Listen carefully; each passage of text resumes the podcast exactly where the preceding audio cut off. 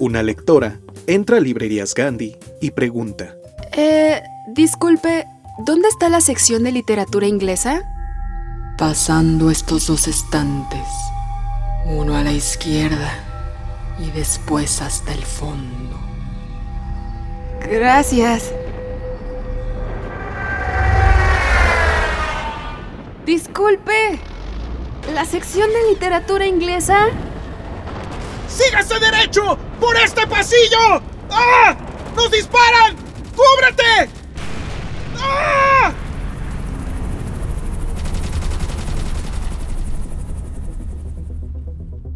Disculpe, ¿literatura inglesa?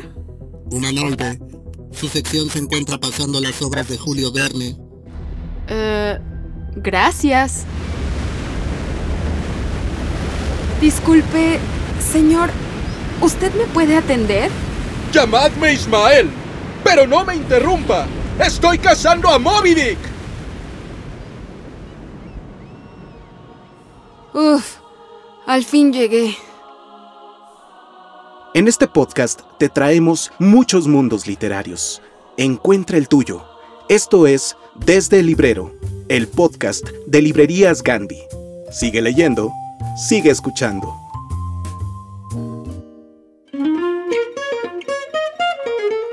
Queridos lectores, ¿cómo están? Yo soy Yara Vidal y me da un gusto muy enorme que estén con nosotros para celebrar la literatura, la cultura y todos los libros que nos apasionan de manera quincenal.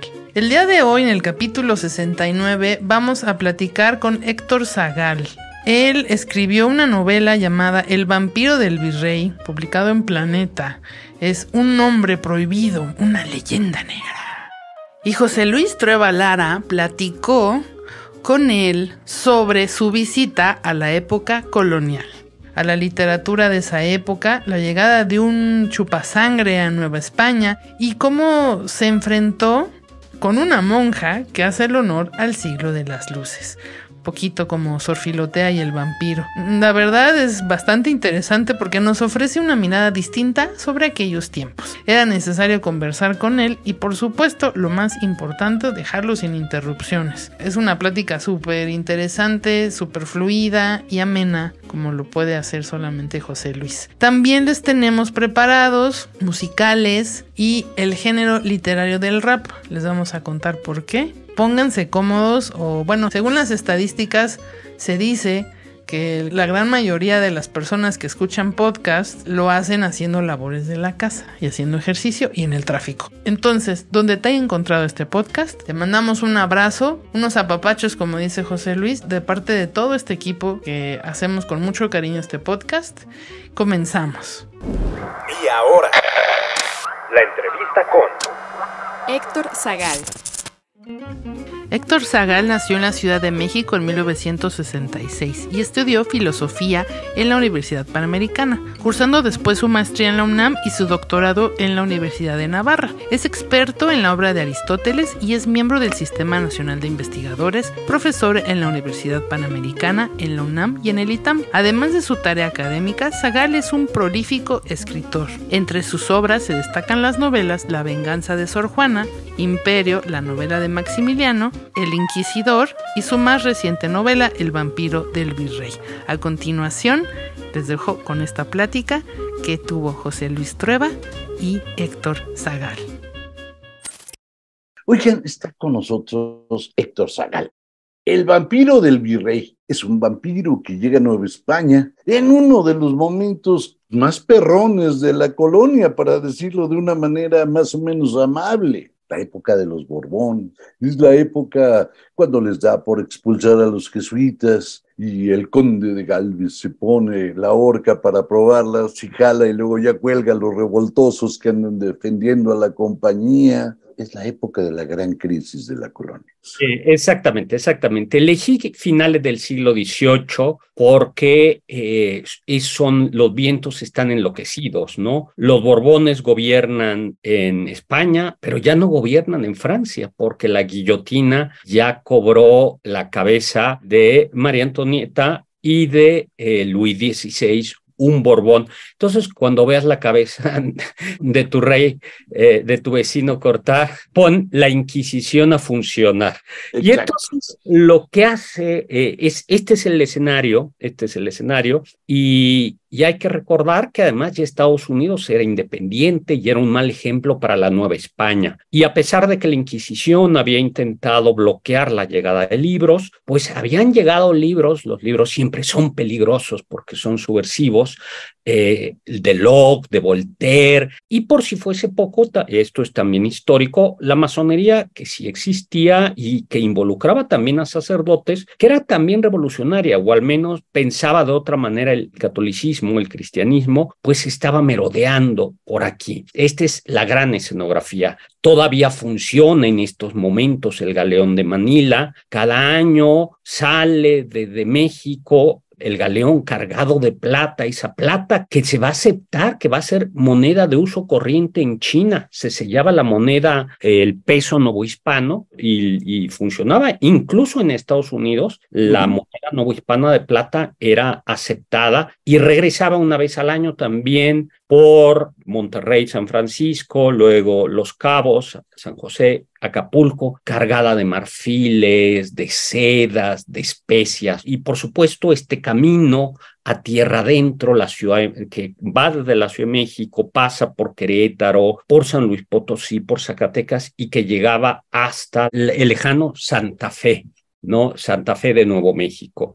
Y por otro lado, pues estaban esas misiones eh, muy mal atendidas, por lo que había dicho, porque se expulsó a los jesuitas, eh, en San Francisco, en San Diego, San Juan Capistrano, eh, entre otras. Y los rusos, como para redondear, ya estaban arriba, ya los rusos ya habían llegado a Alaska y se, el virrey temía que los rusos pudieran llegar a California, ¿no? Este es como el entorno, es un entorno pues verdaderamente inestable. Bueno, y lo que venía del sur eran dos objetos maravillosos que se aceptaba, apreciaban en Europa, que era el cacao que venía desde el Soconusco, el chocolate va a estar omnipresente en mi novela y la grana cochinilla ese tinte tan apreciado también en Europa. Entonces, claro, es económicamente, políticamente, es, como un mundo extraordinario que a mí me ha fascinado. Esa es, digamos, la puesta en escena. Aunque ustedes no lo crean, esa puesta en escena que acaba de hacer Héctor, que va desde Centroamérica hasta San Francisco, aunque ustedes no lo crean, la recorre completita. Así es, en El vampiro del virrey hacemos ese recorrido, ¿no? Mm. Que es una de mis pasiones, ¿no? A veces pensamos en la Nueva España como un, un pequeño lugar y no nos hacemos cargo de que en muchos sentidos era esto el centro del mundo, era un centro comercial. Por supuesto. O sea, la, la, plata de aquí era clave en Europa y estos productos, el chocolate que ya había enloquecido a los franceses y que había enloquecido a los austriacos. Entonces, todo esto es la puesta en escena del vampiro del virrey. Hay una monja, Sor Filotea del Niño Jesús. El nombre es un guiño, evidentemente, a esa monja histórica, a Sor Juana Inés de la Cruz, Sor Filotea del Niño Jesús, que tiene un asistente, porque que su secretaria, que se llama Inés, por otro guiño, Sor Filotea eh, es una monja, pues yo digo que desenfadada, con buen humor, que le toma el pelo continuamente a las madres superioras, ¿no? Hay, se inventa libros para justificar lo que dice, ¿no? Una ocasión dice, a Sanotón el glotón de Palermo, Sanotón del el glotón de Palermo, en el libro sobre la gula, dice que del pescado jamás rehuirás sus encantos, ¿no? Y se sirve más pescado, ¿no? Y entonces las otras monjas, eh, pues dicen, pues si lo dice San Glotón de Palermo, que... Pues sí, y se, se, se, saca de la manga todo esto. Es una monja de buen humor que ha sufrido mucho y que ella misma lo dice con todas las letras. Entré al convento de enseñanza la enseñanza existe y todavía hay monjas. Le cambié el nombre de la orden, el convento de la enseñanza, la iglesia de la enseñanza está en Donceles, en la Ciudad de México. Es una iglesia bellísima. En mi opinión, es la iglesia, el interior de la iglesia más bello y más barroco de la Ciudad de México. Eh, se conserva el coro donde yo imaginé a Sor Filotea escuchando misa. Eh, y ella dice, yo entré ahí a pesar de tener mucho dinero, porque es una monja rica. Eso es cierto, históricamente había, las, había monjas, órdenes religiosas, que podían tener mucho, mucho, mucho dinero, ¿no? Y que podían tener algunas comodidades en su convento, como la misma Sor Juana Inés de la Cruz. Es decir, podían tener una cocina, podían tener una esclava. Una esclava, sí. Sor Filotea no. Sor Filotea dice, a diferencia de Sor Juana, Sor Filotea dice, no, yo no entiendo cómo la iglesia sigue permitiendo que las almas sean poseídas, eh, no por demonios, sino por seres humanos como si fueran objetos. Pero tiene, por supuesto, tiene dinero eh, y tiene asistentes y gente que le hace. Y ella dice, eh, yo me metí aquí porque prefiero estar sujeta a la disciplina conventual que estar sujeta a la disciplina de un esposo, ¿no? Más que bien con su dinero, como ella mantiene buena parte del convento, pues eso le da una serie de, privilegios, que en realidad sus privilegios son leer, estudiar, darle clases, paga eh, a, niñas, ella recoge niñas pobres y les va enseñando a leer y escribir. Un pequeño spoiler, pero lo voy a decir, es una gran conspiradora porque tiene una amiga, la condesa de la Reina, inmensamente rica, inmensamente rica, con quienes están tramando hacer escuelas para mujeres, donde no solo se les enseña a leer y a bordar, sino se les enseña a escribir, latín, geometría. Y entonces parte de la conspiración es decir, ¿y qué pasa si comenzamos con estas escuelas lejos de, la Ciudad de México, allá por las Californias, eh, escuelas de nivel, no solo para leer y escribir, ¿no? Y, la, y la fortuna que le dé la difunta condesa Larrea, pues le servirá para esto. Y también hay que decir que eh, en este mundo poblado no solo por seres humanos, sino en la Nueva España, los ángeles, los demonios y las ánimas del purgatorio se aparecían un día sí y un día no, ya está lleno de estos espantos, estas almas que venían a pedir que rezaran por ellas mm. o, o, avisarte si estaban en el infierno, pórtate mejor porque mira cómo terminé. Eh, y que hay toda, en la literatura colonialista mexicana se ha explorado ese género, pues yo dije, nos hace falta como un vampiro, ¿no? ¿Y por qué demonios? ¿Por qué demonios? ¿Por qué no traer a un vampiro a la Nueva España que lo vamos a tratar bien? Porque además Sor Filotea, que es teóloga, ha estudiado a las criaturas sobrenaturales. Tiene un, un libro que un libro sobre el trata, que, un tratado sobre criaturas sobrenaturales. Como teóloga es muy sobre, es muy racionalista, ¿no? Y parte de lo que ha logrado hacer ella para sobrevivir en este mundo de opresión, de superstición patriarcal, es, y esto también está inspirado en Sor Juan Inés de la Cruz, tejer una red de social, de contactos, ¿no? De palancas, diríamos, en México. Eh, por un lado, es prima del virrey, hermana del arzobispo, pero además ella ha ido cultivando, cultivando sus amistades. Y una amistad muy importante es la de eh, Fray Dionisio de Fuensalida, que es el secretario del Inquisidor General, porque el Inquisidor está ya muy grande, muy viejo, y el que hace todo es este dominico, que es alto, fuerte, bien parecido, obsesivo y me decía uno de mis lectores, decía, es como bipolar, porque lo mismo te puede este, agradecer que luego gritar, ¿no? Es un personaje eh, fuerte y acude, eh, y acude a, a Sor Filotea para decirle, mire, yo acabo de traducir un libro, Opus Diaboli, eh, escrito por un autor transilvano, eh, que habla de los vampiros. Y le puedo decir, tengo certeza, él encabeza además la cofradía de los caballeros de San Miguel, que en efecto existía una cofradía de San Miguel en México y la iglesia de San Miguel está en el centro, ahí por Pino Suárez. dice, y tengo noticia de que viene un personaje siniestro, eh, don Joan Apafi von Asburg, ¿no? Borbón, von Asburg y Borbón, primo del rey, que es eh, primogénito del, de Transilvania y que como si fuese de película de Hollywood, eh, está sacado, ¿no? Hay que recordar que en la literatura vampiresca hay dos tradiciones de vampiros. El vampiro feo, como el de Bram Stoker, que es horroroso, ¿no? O sea, eh, horroroso, tiene hasta pelos en las manos, eh, yo no sé qué costumbres tenía, pero eh, luego está el vampiro de Polidori, que es... Es guapísimo. Exactamente, que es elegante y distinguido. Entonces yo opté por traer a un príncipe Puffy eh, que habla muy mal español, eh, habla muy mal español, un español mocho, pocho, diríamos algunos, y que eh, le tiene miedo al sol, ¿no? O sea, le, le, quema el sol, ¿no? Dice la leyenda, él lo cuenta, que uno de sus familiares hace muchos años asaltó un convento de monjas y que eh, mientras violaban a las monjas el sol se eclipsó y él, eh, los soldados se detuvieron y él no se, su, antepasado no se detuvo y que desde entonces la ram, toda esta rama de los apafi tienen, les, el sol les lastima, ¿no? Sol filotea con muchísimo sentido común y diversión, dice, uy, no, señor, este, todo, eh, ¿qué va a ser un vampiro en México si aquí plata va a haber en todos lados, ¿no? Ajo. Ajo, pues claro, toda, la comida es un, la novela es una comida muy gastronómica, hay mucha comida, ¿no? Entonces, Sí.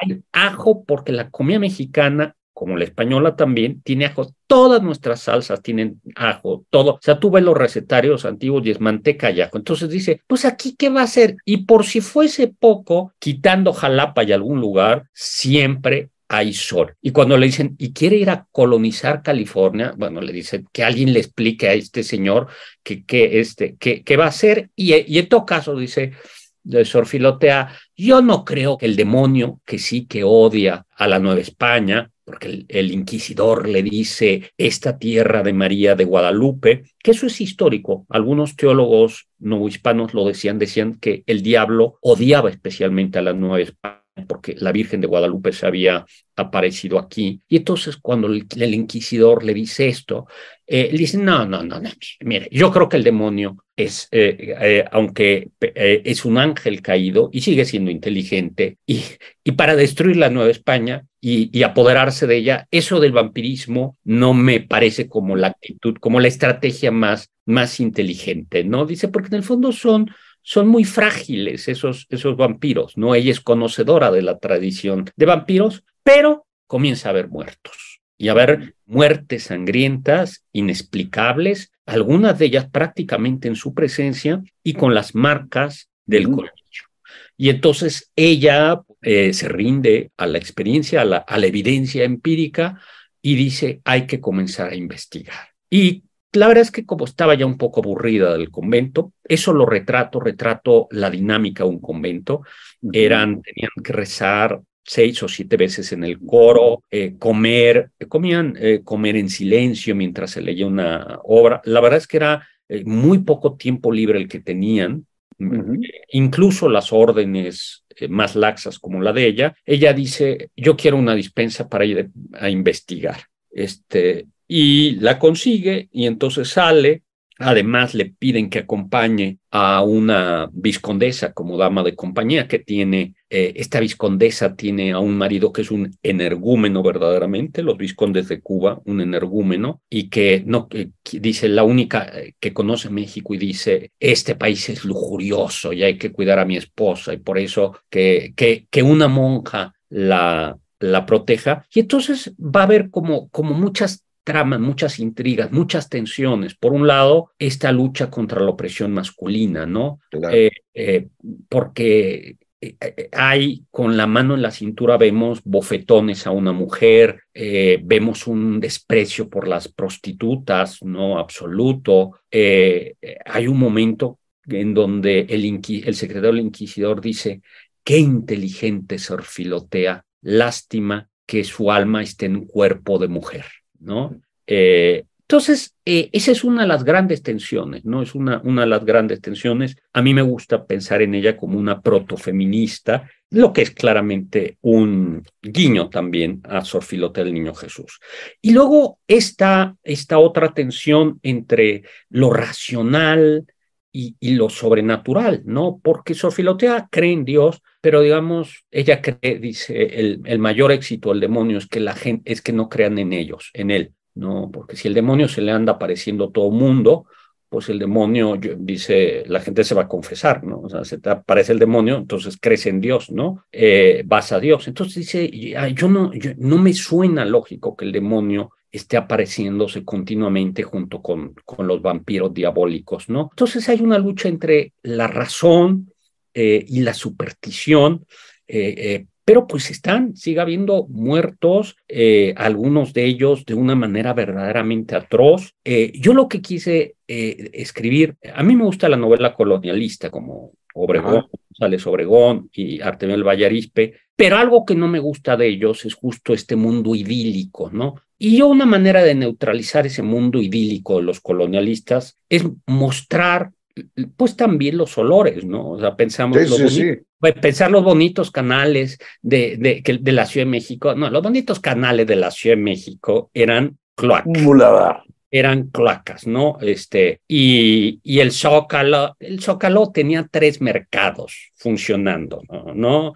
Entonces, eh, muestro estos escenarios pues sucios, a veces hermosos, pero sucios. Eh, me gusta mucho también mostrar como, como llevar al, al, lector a que entienda lo que es vivir en aquellos lugares. A mí alguna vez me han preguntado, ¿en qué época te gustaría vivir? Y yo digo, en esta. ¿Y ah, por claro, Las otras son un horror. Digo, porque hay analgésicos, antibióticos y WC, ¿no? Y entonces, por ejemplo, cuento, cuento, por ejemplo, lo horrible que era viajar en un, en un barco donde eh, las eh, todo olía a heces y a orines, eh, incluso los grandes palacios con alfombras de alpujarras y porcelanas, lo que tenían era basínicas y, y letrinas, ¿no? Que por mucho letrinas eran estas cajas, cuartitos donde pues la gente iba a defecar, ahí se caía y por mucho cal que le pusieran, aquello era inmundo, ¿no? Entonces el patio de las letrinas era el último patio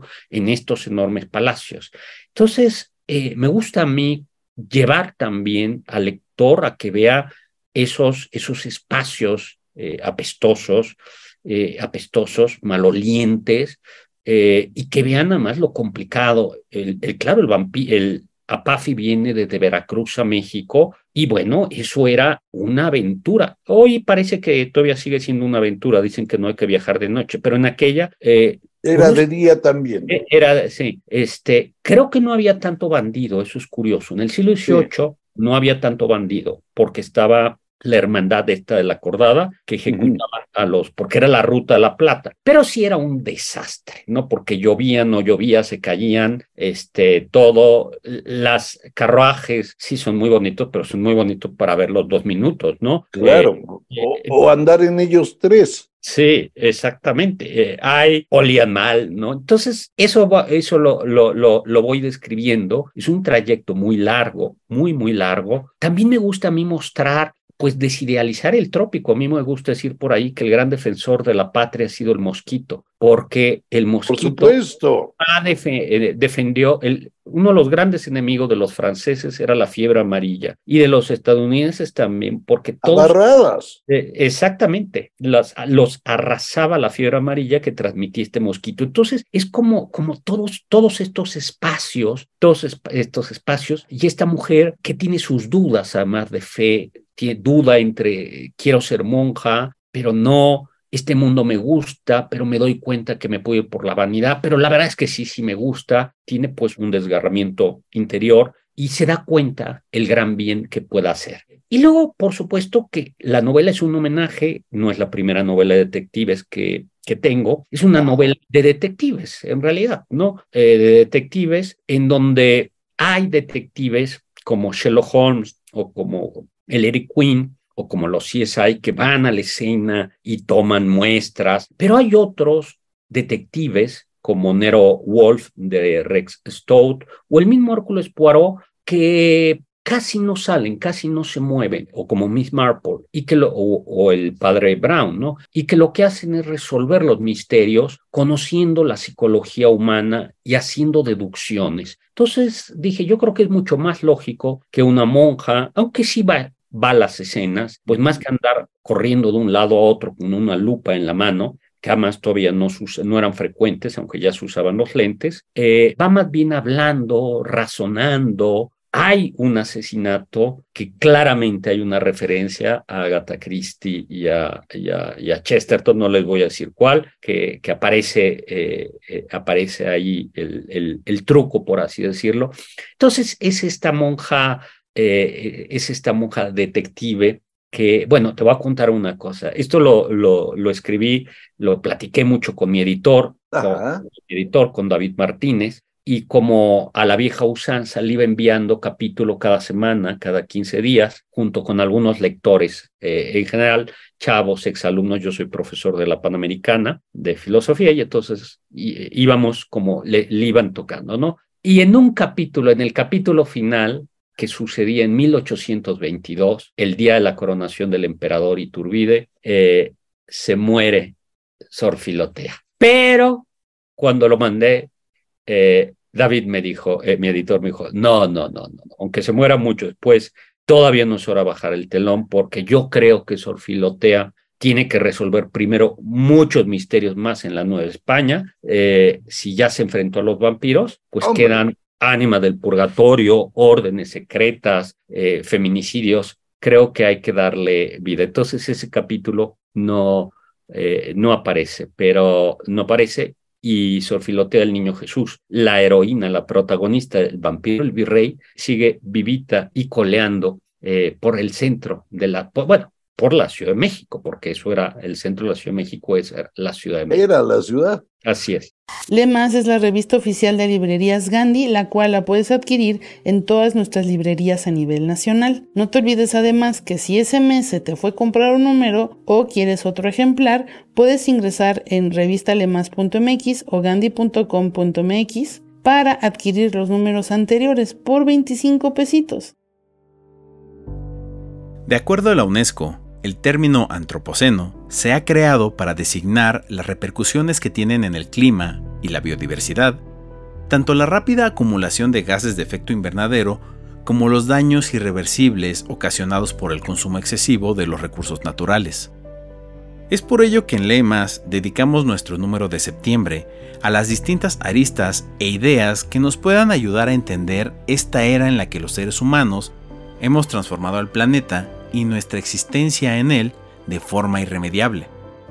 Es nuestra responsabilidad entender cómo hemos afectado al mundo si queremos salvarlo. Consigue tu número en librerías Gandhi, gandhi.com.mx y revista Lemas y hagamos conciencia de todas nuestras acciones en el planeta. Continuemos escuchando la entrevista. Oye, hay otra cosa que a mí me encantó del vampiro que es una novela absolutamente anómala. Déjame explicar qué quiero decir con anómala, porque dicho así de, de, sopetón se oye fuertecito. El tema vampírico es apenas rosado en la literatura mexicana. Así es. La de Fuentes, pues es una obra muy menor de Fuentes, por decirlo de manera educada. Así es. Por ahí hay otra novela, La Ruta del Hielo y la Sal, por ejemplo, que es, es contar el viaje del Demeter con, Drácula dentro. Tal vez Quirarte, bueno, no sé, yo, yo creo que más como ensayista lo, ha intentado bien, pero la literatura vampírica no es así como una fortaleza de este lado, no, no, es, una... Entonces, que aparezca una novela de este tipo es un acto absolutamente anómalo. ¿Y se siente ser tan anómalo? Eh, bueno, pues yo lo que espero es que sea lo suficientemente anómalo como para, tengo el, el deseo que sí se convierta en una referencia, que digan, a ver, si había fantasmas y espectros y condes, ¿por qué no había, por qué no, no vampiros? Porque por otro lado, lo curioso es que el cine mexicano eh, está lleno de vampiros y de condes y de todo. Pero, pero la literatura no. A mí me parece que hay un poco como de vergüenza de algunos escritores de ser llamados colonialistas.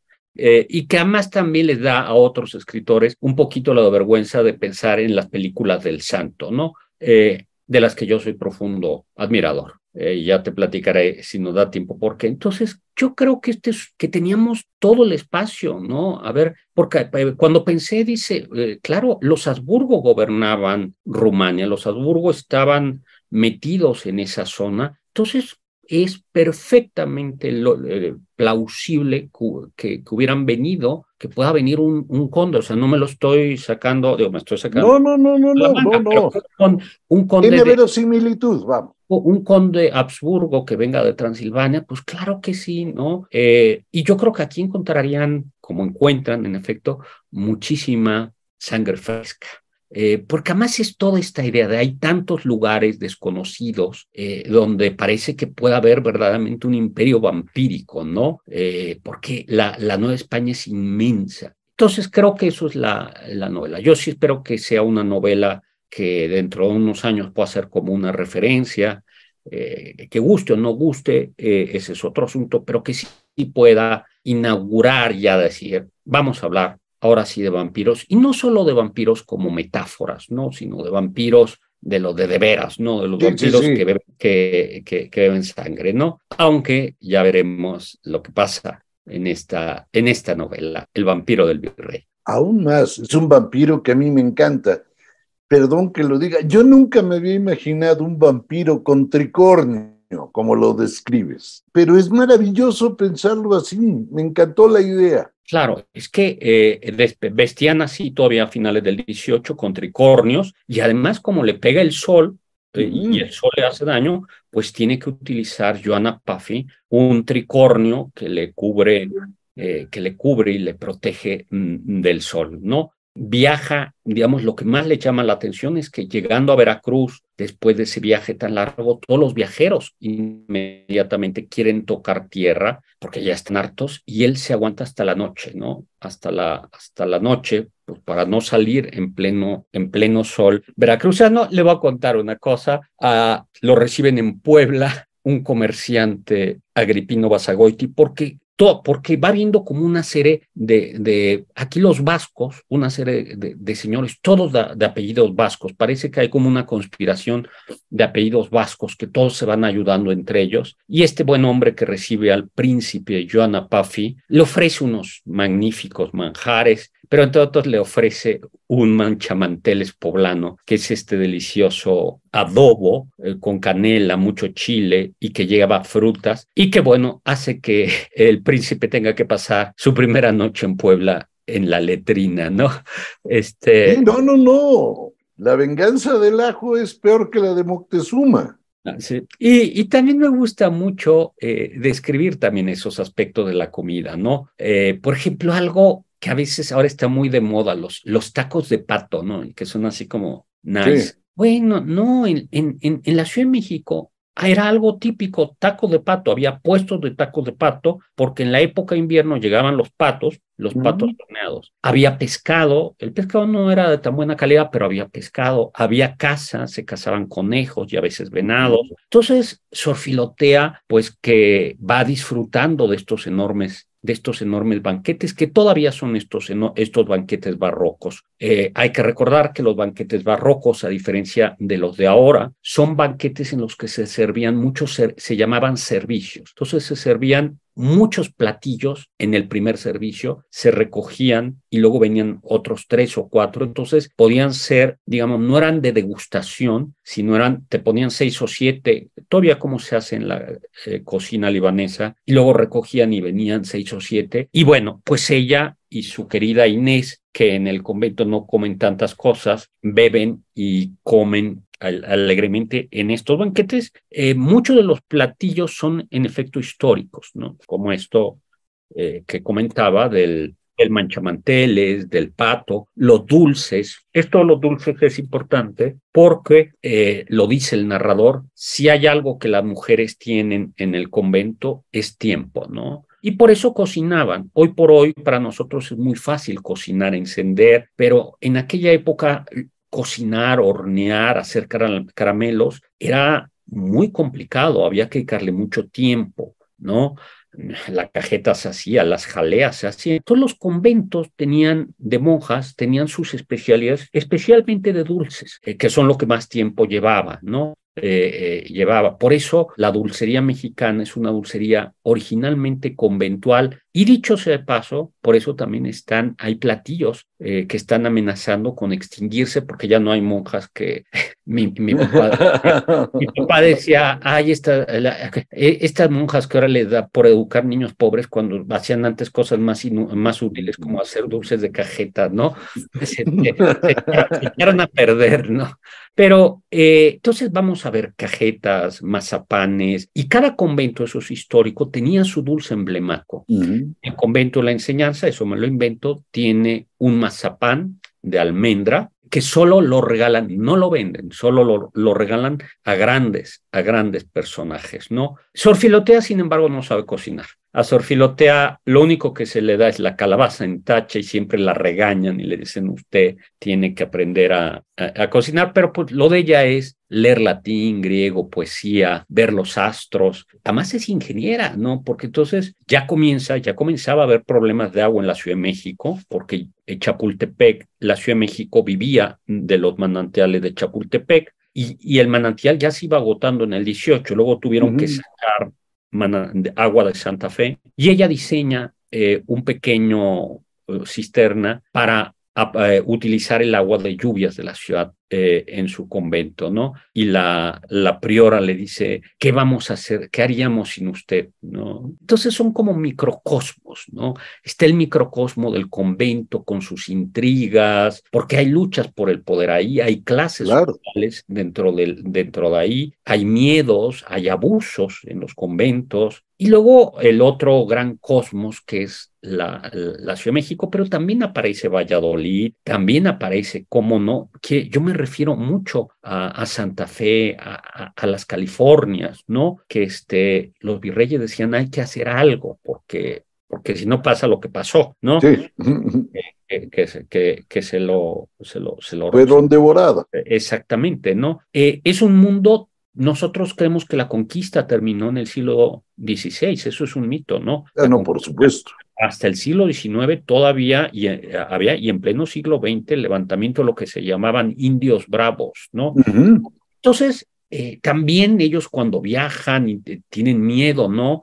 O se plantean, pero bueno, ir de aquí a Santa Fe, no nos vamos a encontrar con indios nómadas, ¿cómo vamos a llegar?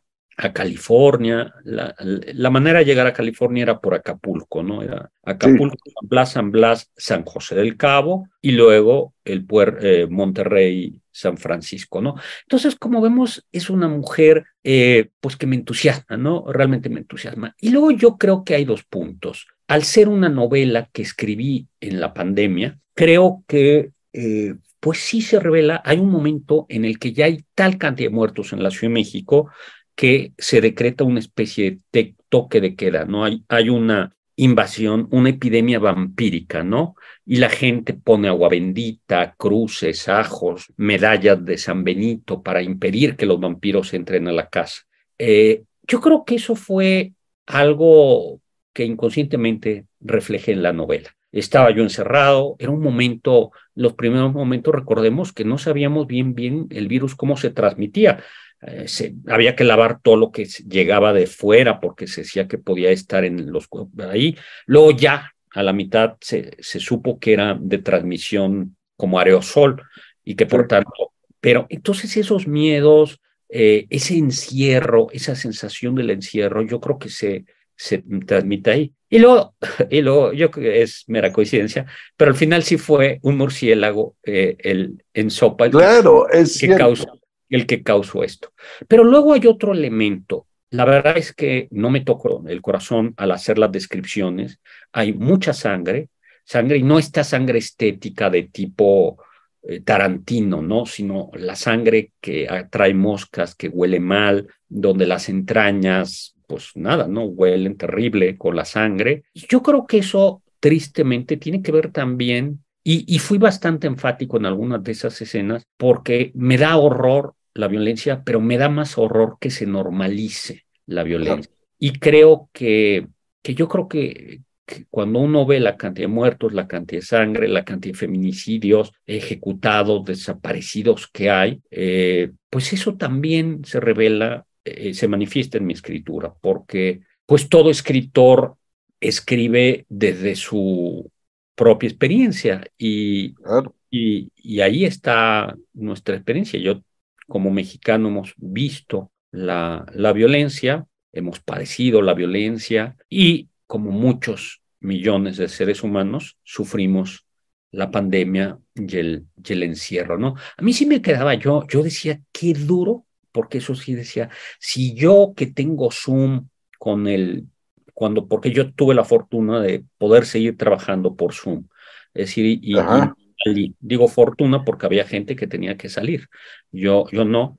pero, pero decías, qué duro era la vida de un convento. Si yo que tenía diario una reunión por Zoom con algún amigo y nos bebíamos una cerveza, un café por Zoom, eh, y que interactuaba con gente a través de la red, a través del internet, qué, qué duro eh, era la vida de una monja que literalmente no salía ni siquiera muerta porque se les enterraba en el coro.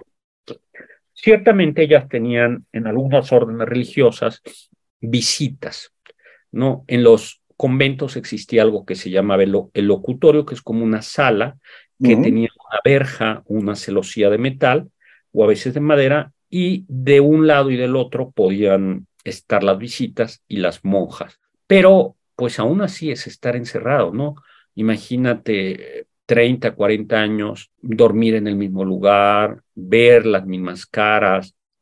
Hacer exactamente lo mismo. Lo, mismo, ¿no? Con una regularidad, la campana, y ella, ella lo dice, ¿no? La campana que marca el ritmo de que hay que hacer, que hay que rezar, un año sí, un año, el año igual, y donde pues la única novedad es cuando entra una monja o muere alguna, ¿no? Pero eh, y eso, es, esas rutinas yo creo que, eran rutinas como muy, muy, muy duras y por eso eran, eran yo creo que son, son unas vocaciones muy especiales. Mm. Sor Filote, el niño Jesús, se escapa, ¿no? Se, se, se escapa y, y, va a seguir escapándose.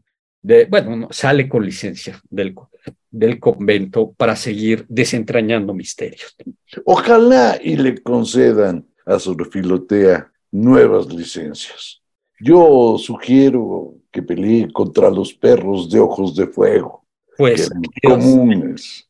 Pues nuestros queridos lectores son los que decidirán, son los que tienen en sus manos literalmente la siguiente aventura de Sor Filotea. Por lo pronto vamos a ver qué pasa con esta aventura, porque, eh, a ver, qué es lo que sucede, hasta dónde llega Sor Filotea, el príncipe Apafi y el temible secretario de la Inquisición, Fray Dionisio de Fuensalida.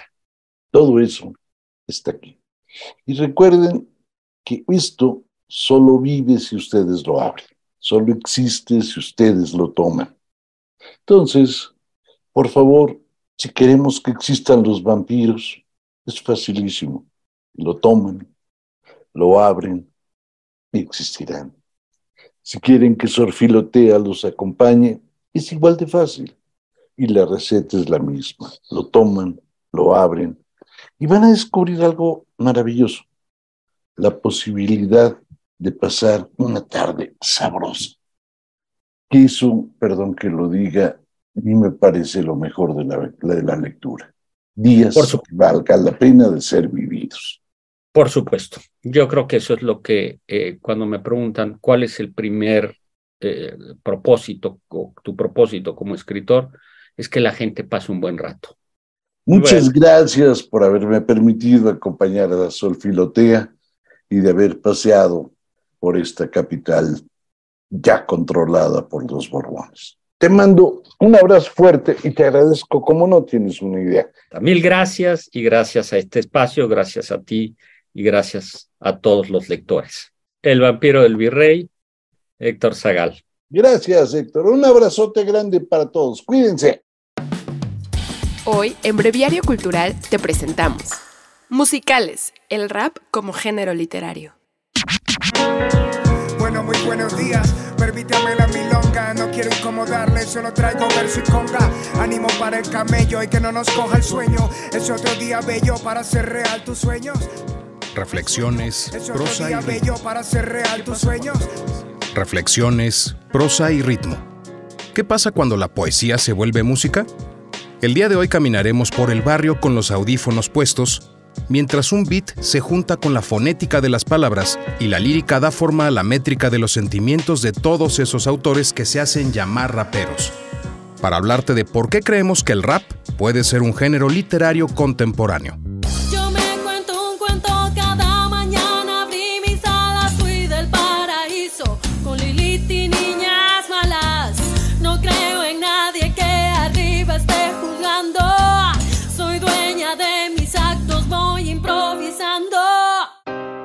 Hip hop nació como el poema que da voz a los marginados.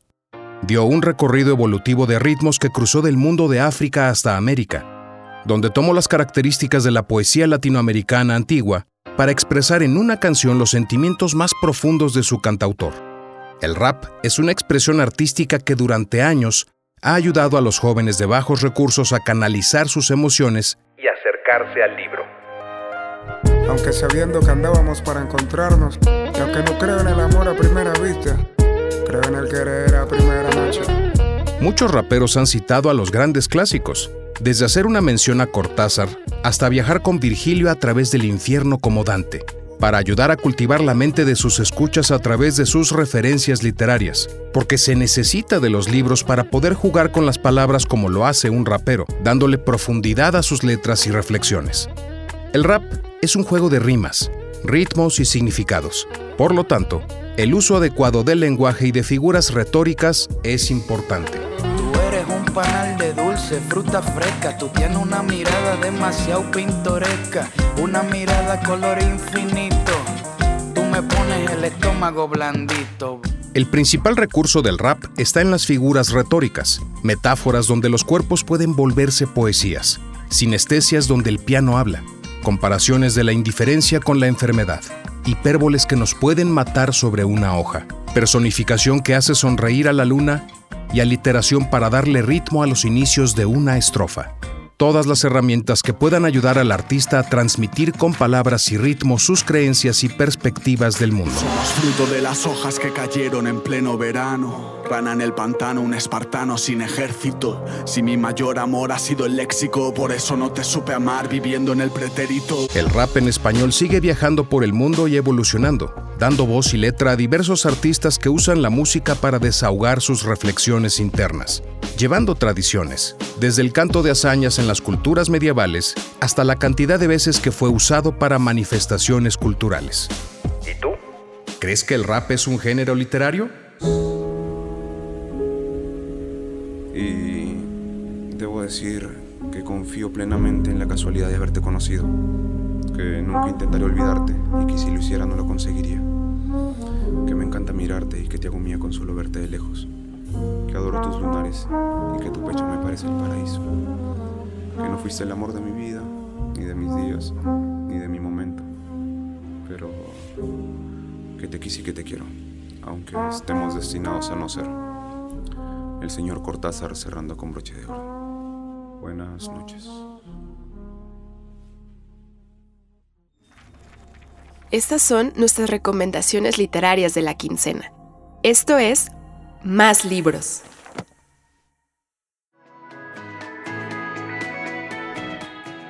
Queridos lectores, les traigo cuatro libros muy interesantes. El primer libro lo escribió Graham Greene, autor británico que nació en 1904 y murió en el 91, cuyas novelas de suspenso y ambigüedad moral sondearon la sórdida política del mundo moderno y los tormentos internos de la humanidad. Él decía, creo que un escritor debe ser un poco valiente en la maquinaria estatal eso aplica a una maquinaria estatal democrática, a una máquina estatal socialista o una máquina estatal comunista. Escribió 24 novelas, muchas de las cuales se adaptaron al cine a 27 idiomas y ha vendido más de 20 millones de copias. En español, todas sus novelas están publicadas en libros de asteroide y en unas ediciones preciosas. Además, él trabajó en The Times y fue crítico literario y cinematográfico en The Spectator por muchos años y durante la Segunda Guerra Mundial trabajó para el Servicio Secreto Británico y fue destinado además a estar muchos años en Sierra Leona y posteriormente viajó por todo el mundo y así escribió de sus experiencias que le servirían para tener una gama enorme de historias con intriga y mucha mucha acción. Esta novela ocurre en la ciudad de Brighton, en Inglaterra, en los años 30, y era un lugar donde la gente iba a pasar sus veranos y también era un foco para la actividad criminal. El joven Pinky Brown, con tan solo 17 años, lidera una banda de matones tras involucrarse en el asesinato de Fred Hale, un periodista relacionado con una banda rival. Pinky teme que se descubra su coartada y hará lo que sea para impedirlo, no imaginando que además la amiga de la víctima iniciaría una investigación por su cuenta para esclarecer los hechos. Ambientada en una ciudad caras, la de los bajos fondos y la de los despreocupados veraneantes y poblada por unos personajes inolvidables, Brighton Rock es un thriller trepidante, un clásico moderno con improntas cinematográficas en el que se anuncian ya los temas que serán esenciales en toda la obra del autor, la exploración de la pugna íntima entre el bien y el mal, la posibilidad de la redención y la condena.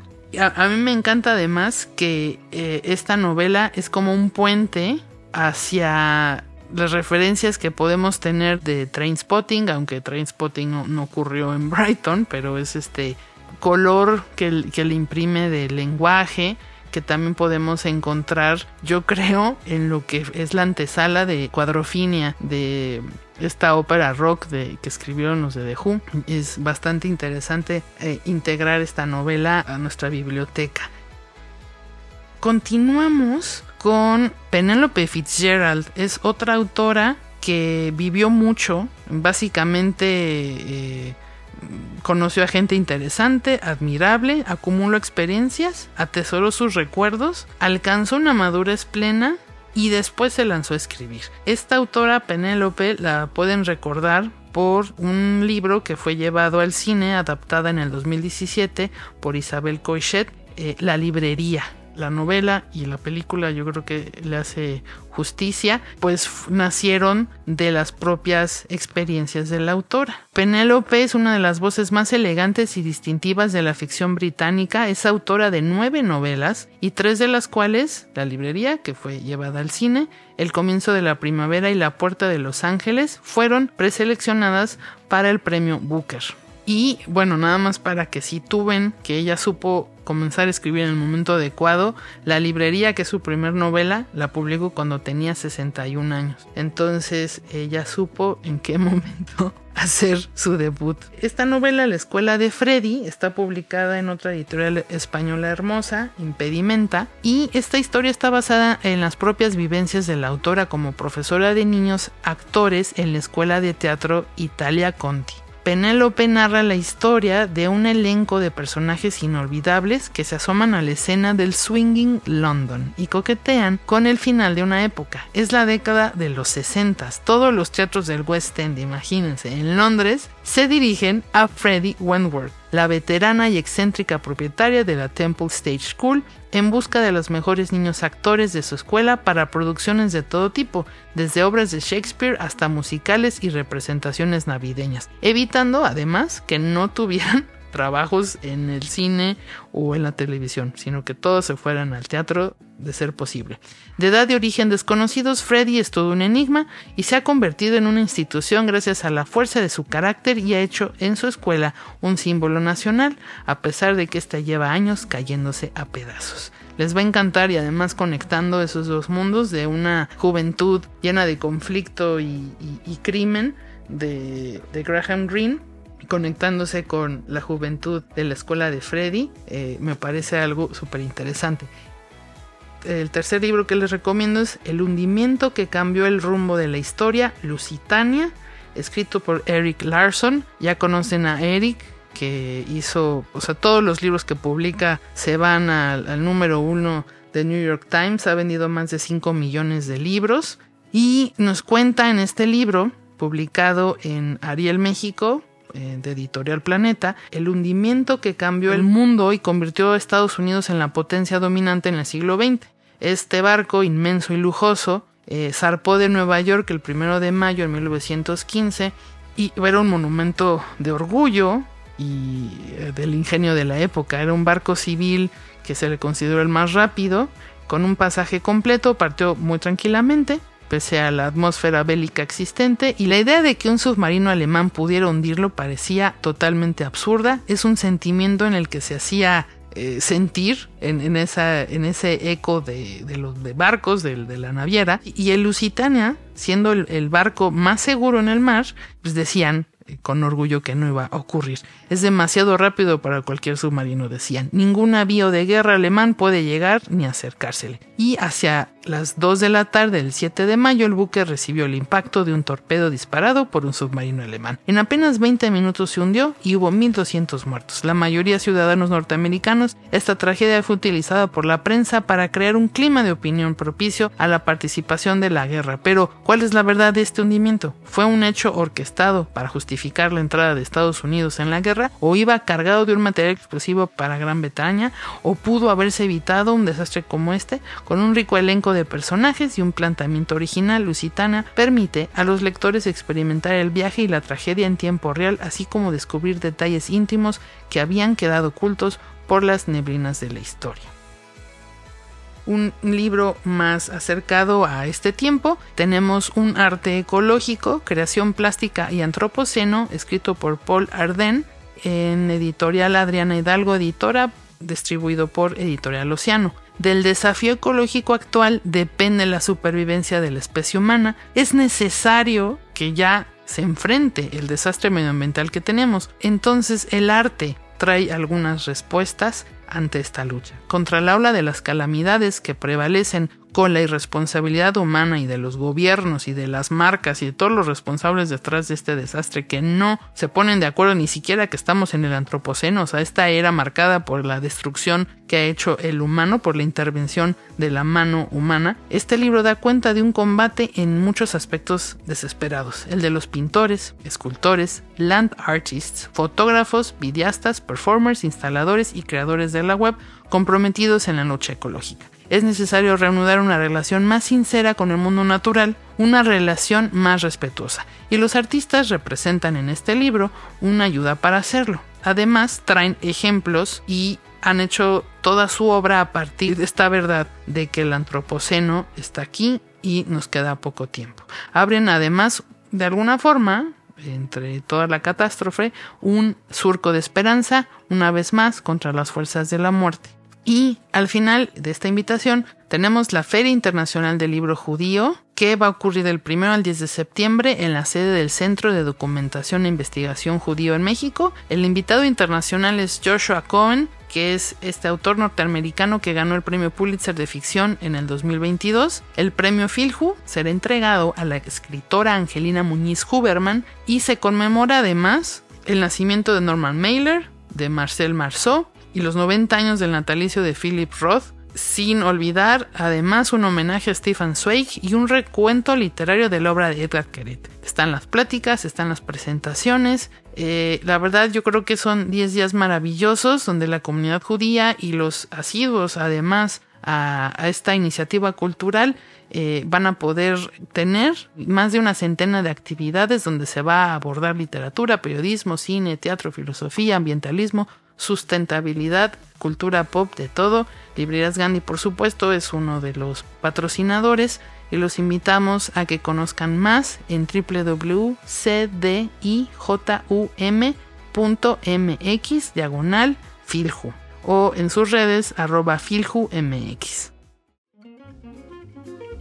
Esperamos les haya agradado este programa por favor, califíquenos en las plataformas donde nos escuchan y no olviden dejar de aprovechar todo el contenido que les brindamos día a día en máscultura.mx, en nuestras redes sociales arroba revista en nuestro canal de YouTube Revista Más de Librerías Gandhi. Y cualquier duda que tengan de consulta de libros, de novedades, de promociones, está gandhi.com.mx y como siempre nuestra recomendación mensual sobre la revista Le Más, la revista oficial de Librerías Gandhi, que tiene ya 172 números, sí, con este número de septiembre son 172 números, pueden eh, comprarle en línea en gandhi.com.mx, les llega a su casa la revista súper bonita impresa y la pueden encontrar en nuestras cajas a veces nos preguntan dónde, dónde la encuentran, que luego no la ven,